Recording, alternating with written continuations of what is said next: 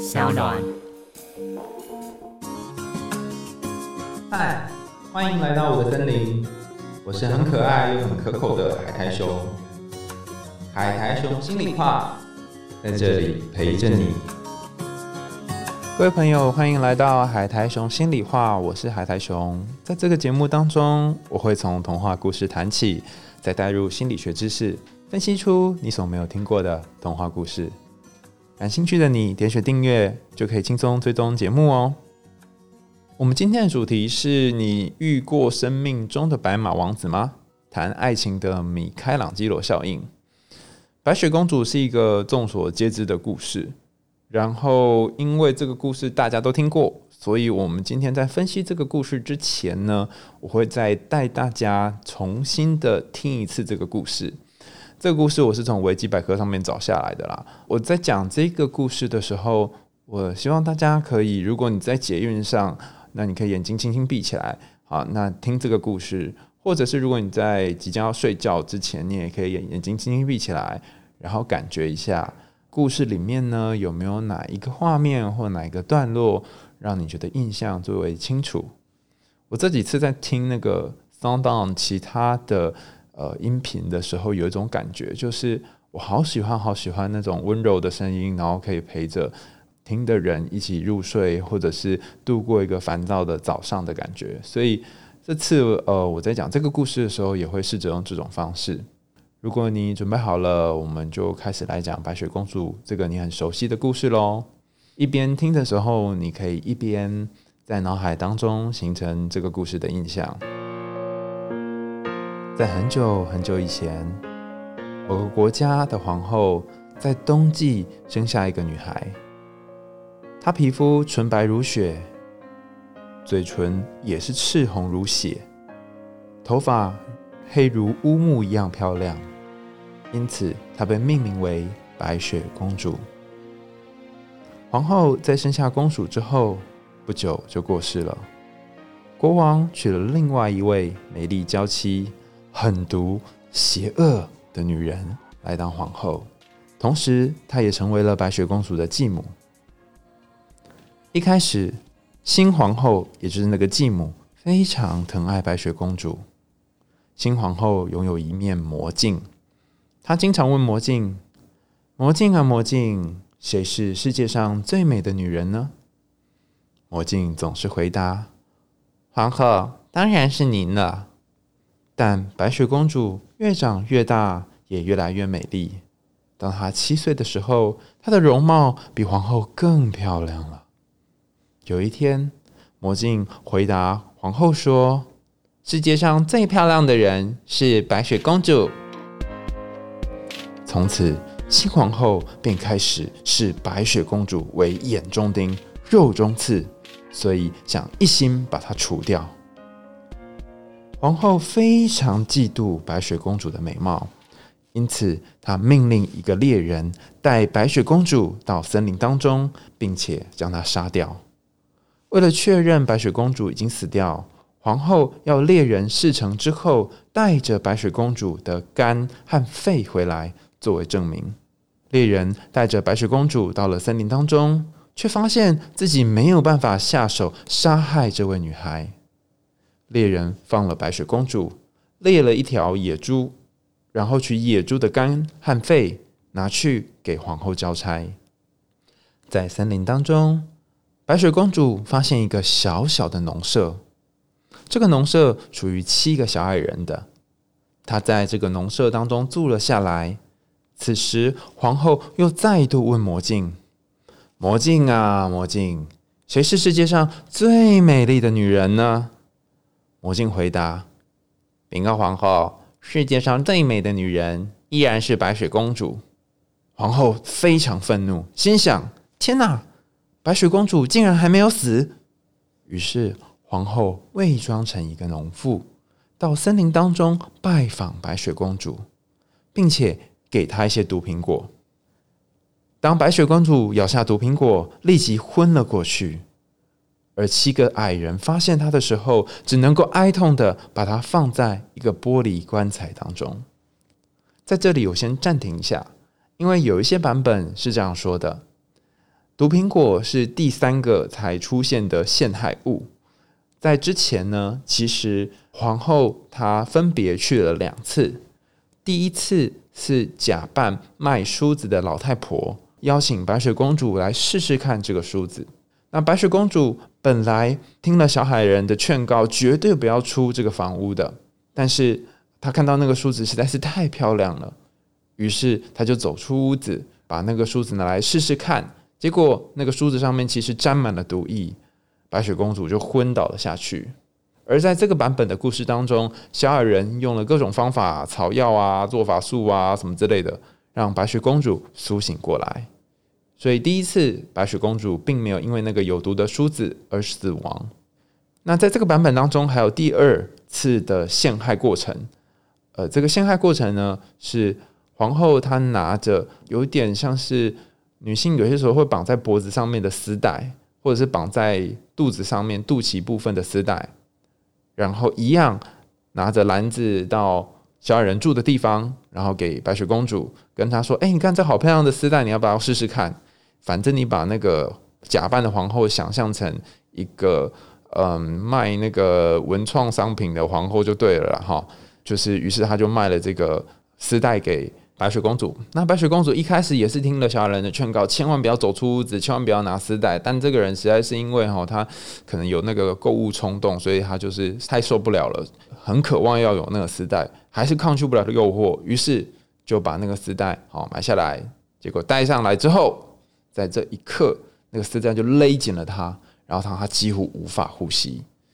等到小矮人从外面工作回来，看到白雪公主奄奄一息，然后呃，小矮人把她丝带再解开，然后经过一番精密的这个救助之后，的白雪公主又醒来了。所以在这个版本当中，苹果是第三次才出现。好，让我们回归正题。现在这个白雪公主呢，已经吃了毒苹果，然后倒在这个地上，然后放在玻璃棺里面，等待我们传说中的白马王子降临。所以我们继续进行这个故事。时光流逝，有一个国家的王子经过这座森林，发现躺在玻璃棺中的白雪公主。王子被白雪公主的美丽所吸引，并且爱上了她。他向矮人们要求，让他带走这个玻璃棺。王子和他的随从在搬运的过程当中，有人不小心绊倒，这一摇晃。让那片毒苹果从白雪公主的口中吐了出来，白雪公主因此而苏醒，而王子也向白雪公主表明了爱意，决定结婚，然后定下婚期。有的版本在这里就结束了，有的版本会继续往下讲这个故事。任性的皇后认为白雪公主已经死掉了，他再度问魔镜：“谁是世界上最美丽的女人呢？”魔镜的回答让他十分愤怒：“你是这里最美丽的人，但更美丽的人即将要成为新皇后的人，而这个人可能是白雪公主。不知道新皇后就是白雪公主的皇后，应付王子的婚宴这个邀约，然后发现她的妓女仍然还活着。恐惧与愤怒交加的皇后企图在婚宴上面制造混乱。”于是王子下令强行的叫仆人把这个来参加婚宴的恶毒皇后，请她穿上烧红的铁鞋，然后让她不断跳舞致死，使得婚礼能够顺利进行。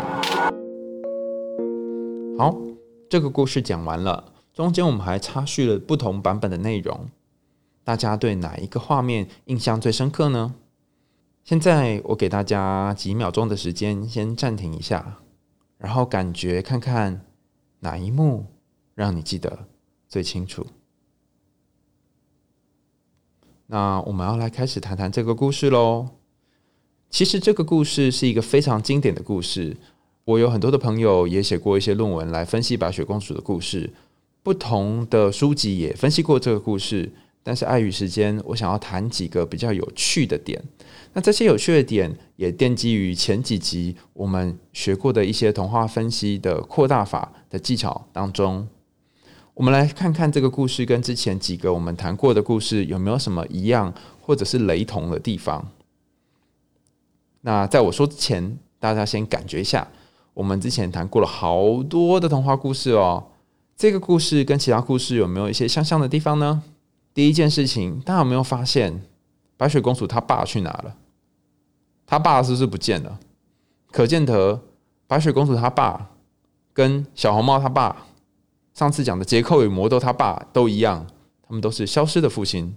所以这些人，这些妈妈们可以一起组成一个父亲消失者联盟。除此之外呢，这里又有一件有趣的事情，你可以看到这个特殊的角色叫做继母。其实原版是生母了哈，但是因为怕小孩看了之后以后会不敢睡觉，然后对母亲产生幻灭哦，所以他采用继母这样。这里有一个继母，继母同时是巫婆。巫婆的角色是不是在很多的故事当中都出现过呢？比方说汉塞尔与格丽特糖果屋的那个巫婆，或者是其他的故事当中的巫婆，在大野狼的故事当中就是大野狼本人，在虎姑婆的故事当中就是虎姑婆本人。好，所以。巫婆也是一个常见的意象。好，再来还有一个东西是我们之前讲糖果屋的时候有谈到的，记不记得在糖果屋的故事里面，汉塞尔跟格丽特这两个小孩被带到森林里面，然后被放逐。有没有发现白雪公主也被做了一样的事情？只是这次不是被放逐，是要被杀掉。但其实是一样的啦，因为汉塞尔跟格丽特原本的预计也是被放逐之后，然后他们会死掉嘛。再来是猎人这个角色，你在哪里听过他呢？是不是在小红帽也看过他？只是小红帽里面的猎人，他扮演的是一个正义的角色，在这里的猎人，他依然是一个比较偏向正面的角色，但是一开始其实是受到皇后的指使的。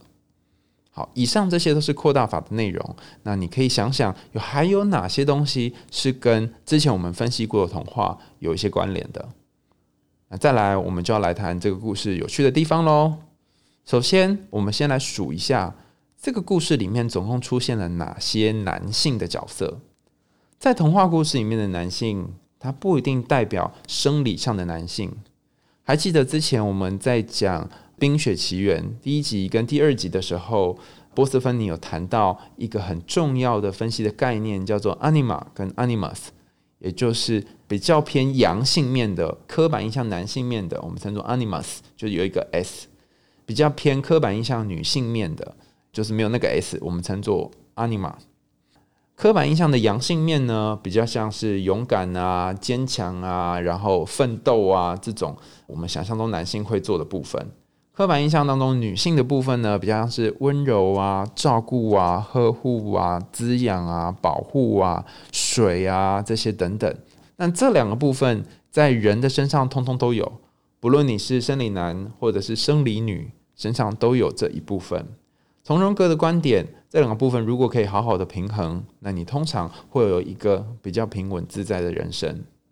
于是，在童话故事里面的男性跟女性角色，通常并不是指真实的男性或女性，而是你心中的那个 anima，还有 animus。好哦，如果从这个角度来看，你心中的那个男性，还有你心中的那个女性，你心中的阳性跟心中的阴性，分别代表什么意思呢？我们可以先看看这个故事当中的男性，也就是你心中的阳性的部分。到底有几个男生啊？数数看。好，首先最明显是七个小矮人嘛，都是男的。再来呢，还有白雪公主的父亲，但他父亲就是戏份很少，几乎没出现过，任由他的这个后母去凌虐这个女儿。任由后母凌虐女儿的剧情是不是很耳熟？是不是超糖果屋？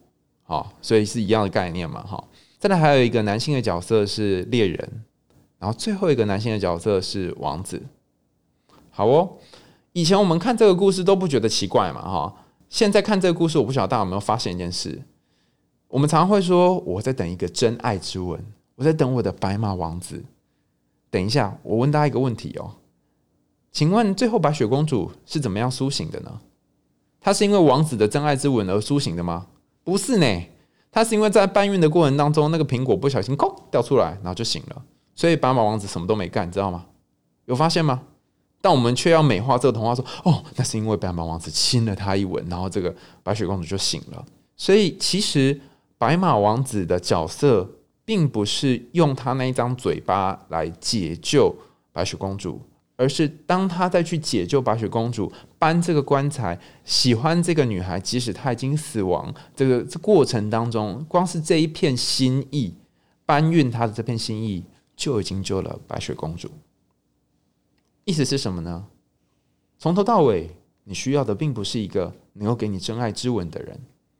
并不是一个让你觉得亲起来那个接吻的感觉、垃圾的感觉很爽的人，并不是那个一亲了之后让你全身酥麻，然后你有一种一见钟情的人，而是那个愿意在你最脆弱、最痛苦、最接近死亡、奄奄一息的时候，还仍然愿意看顾你、关照你、搬运你，然后把你移到他所在的皇宫的人。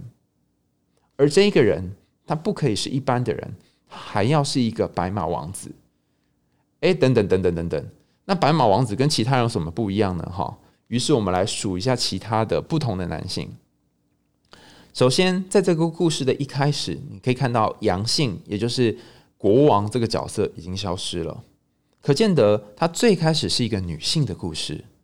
如果你不知道什么叫做女性的故事跟男性的故事，可以往前听听看，我们前几集的《冰雪奇缘》里面有精辟的介绍。《冰雪奇缘》就是一个从阳性男性的故事转换到女性阴性的故事，一个非常经典的例子。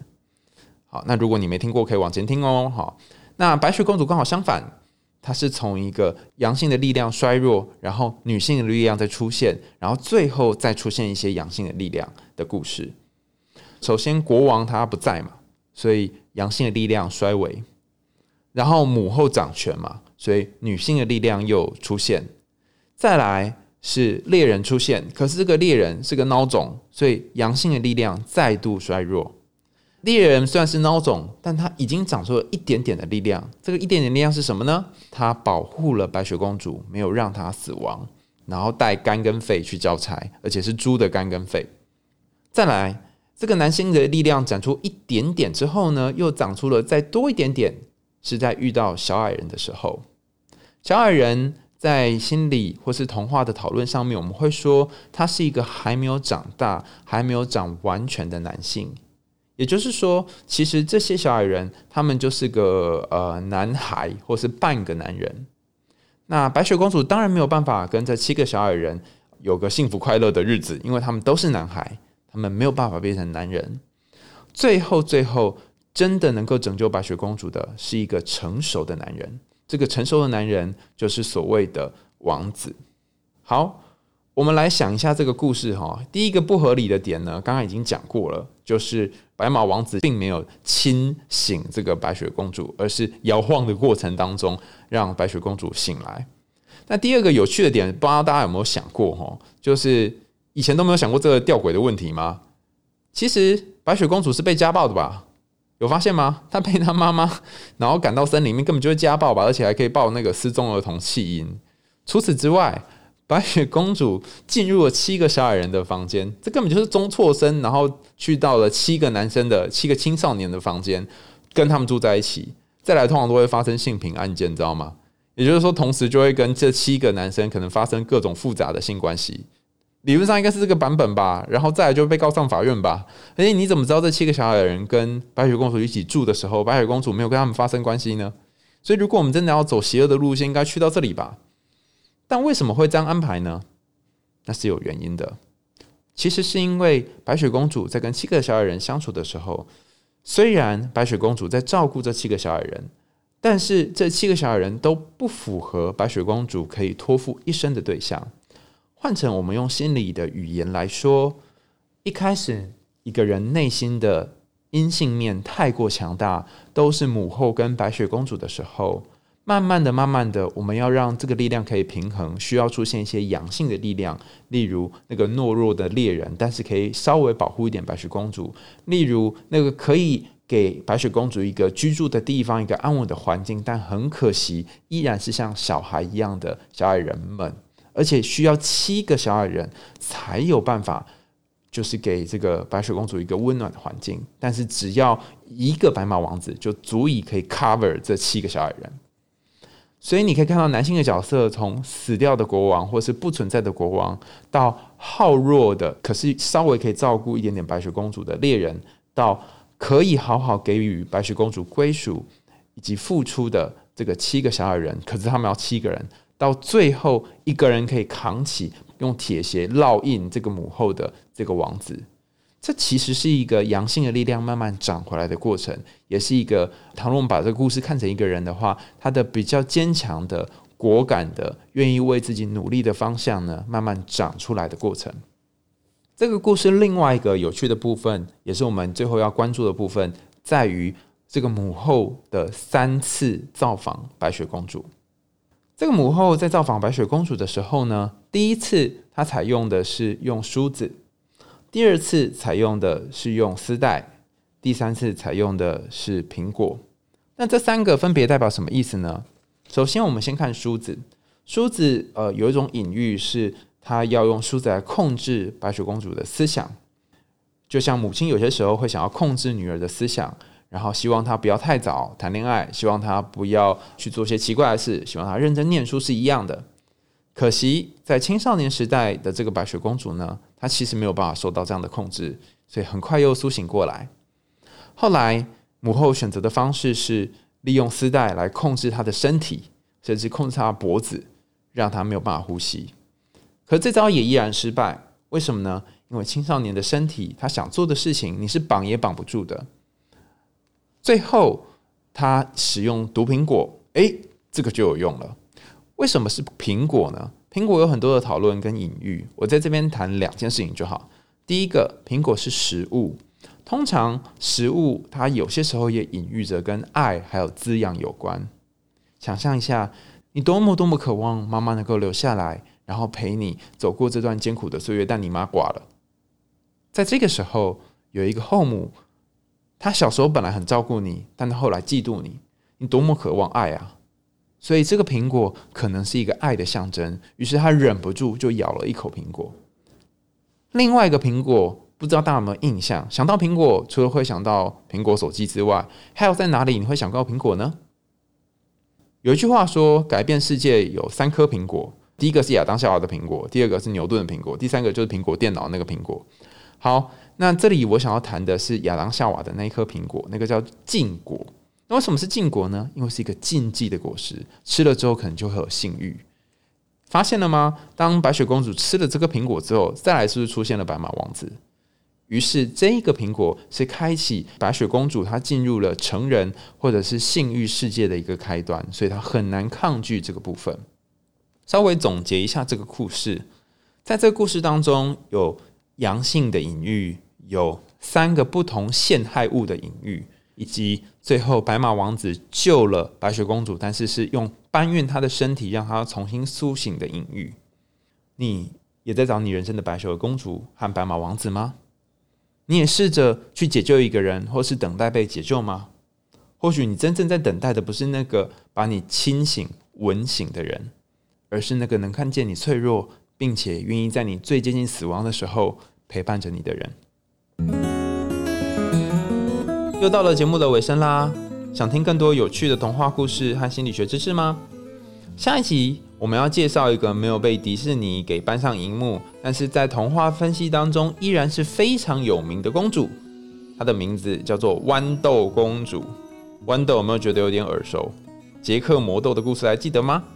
所以这些童话都是有些关联的哦。好，那这个故事非常适合那种超级敏感，但是又很讨厌自己敏感的你。所以，如果你是敏感的人，欢迎来收听我们下次的节目喽。倘若你喜欢海苔熊心里话，欢迎点选订阅、分享，然后给我五星评价哦。我们下次见啦，拜拜。